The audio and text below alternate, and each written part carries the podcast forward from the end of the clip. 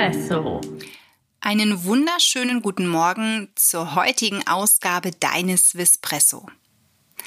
Vielleicht teilst du dein Leben mit einer Katze oder hast schon einmal mit einer Katze zusammengelebt und dir vielleicht die Frage gestellt, wieso hat eigentlich die Katze sieben Leben? Ja, das ist schon beneidenswert, ganz ehrlich. Ich hätte auch gerne mehr als ein Leben und würde das auch äußerst attraktiv finden, wenn ich da nicht nur dieses eine hätte, sondern diverse. Wieso die Katze aber nun sieben Leben hat, da scheiden sich die Geister. Das heißt, man weiß es nicht wirklich. Man vermutet, dass das irgendwo irgendwas mit einem kirchlichen Hintergrund zu tun hat weil die Ziffer 7 zum Beispiel für sieben Todessünden steht, also sieben Sakramente, sieben Tugenden. Da ist die Zahl 7 drin und so soll dann auch umgangssprachlich irgendwann gesagt worden sein, die Katze hat sieben Leben.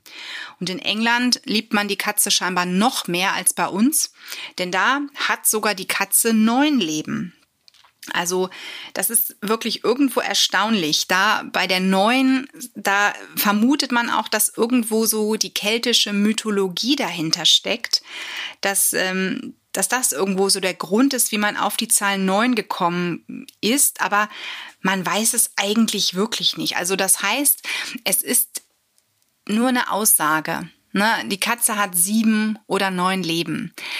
Stimmen tut's natürlich nicht, denn wenn man manche Geschichte sich dann mal durchliest oder anhört und sich denkt, meine Güte, da ist ein ganz junges Katzenkind leider verstorben, weil es eine schwerwiegende Erkrankung hatte, ganz ehrlich, dann weiß man ja, es ist nichts dran. Ne? Es wäre natürlich unglaublich schön, wenn unsere Katzen derartig viele Leben hätten dann könnte man einiges entspannter sehen, zum Beispiel das Thema der Fütterung oder aber auch das Thema der ernährungsphysiologischen Besonderheit der Katze, dass sie also manche Dinge länger verstoffwechselt und das kann ihr natürlich dann auch zu einem ja, Problem werden, wie zum Beispiel Medikamente, wenn die falsch dosiert werden, dann kann die Katze ganz viel schneller an einer Vergiftung sterben, an einer medikamentösen Vergiftung, als zum Beispiel ein Hund. Der Hund hat tierernährungsphysiologisch einfach einen ganz anderen Stoffwechsel.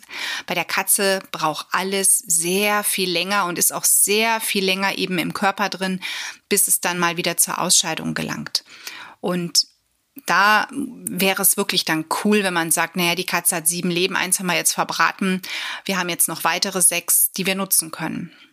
Es gibt allerdings auch wirklich so Glückskatzen. Ne? Die sind nicht nur dreifarbig, manche sind auch nur ein- oder zweifarbig.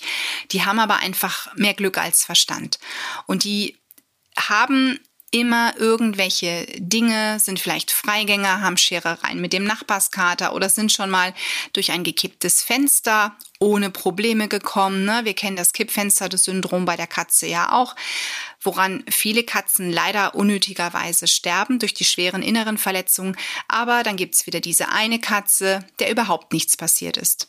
Oder die Katze, die vom Baum fällt und auf ihren Pfoten landet und auch weiterläuft als wäre nichts gewesen. Na, also so die Never-Ending Lives Katze, nenne ich sie jetzt mal an dieser Stelle.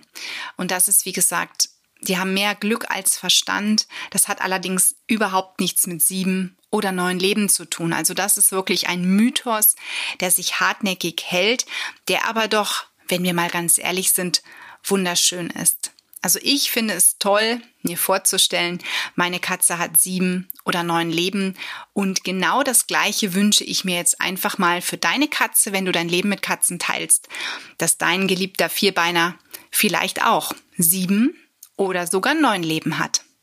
Ich wünsche dir heute einen wunderschönen Tag und eine tolle Woche und einen schnurrig lieben Gruß an deine Miets. Bis dann, tschüss. Wurde dir präsentiert von Tierisches Wissen.